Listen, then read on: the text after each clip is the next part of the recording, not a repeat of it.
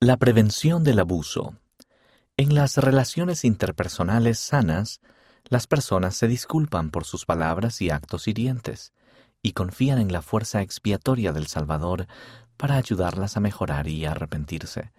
Sin embargo, en las situaciones poco sanas, las personas siguen tratando a los demás con crueldad, y esas relaciones pueden volverse abusivas.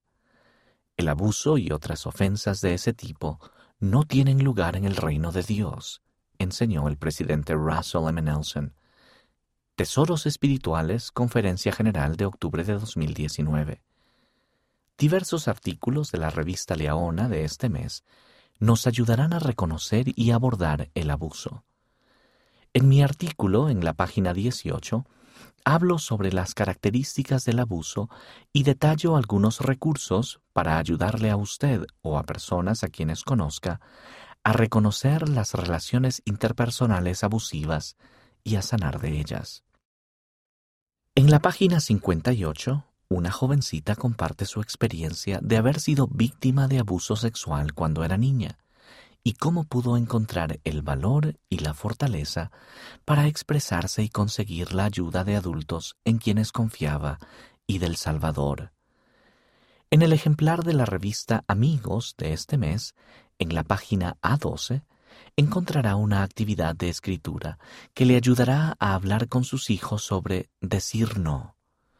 Considere utilizar esa actividad como base para una lección de noche de hogar sobre la prevención del abuso. El abuso emocional puede ser igual de nocivo que otros tipos de abuso o maltrato. Lea Cómo reconocer el abuso emocional en la edición digital de este ejemplar para aprender cinco señales de advertencia y sobre cómo conseguir ayuda. Si le han hecho daño, puede recurrir a Dios en busca de guía y sanación y también procurar la ayuda de personas en quienes confíe. El Señor entiende lo que estamos sintiendo y nos guiará para que estemos a salvo y sintamos gozo conforme nos volvamos a Él.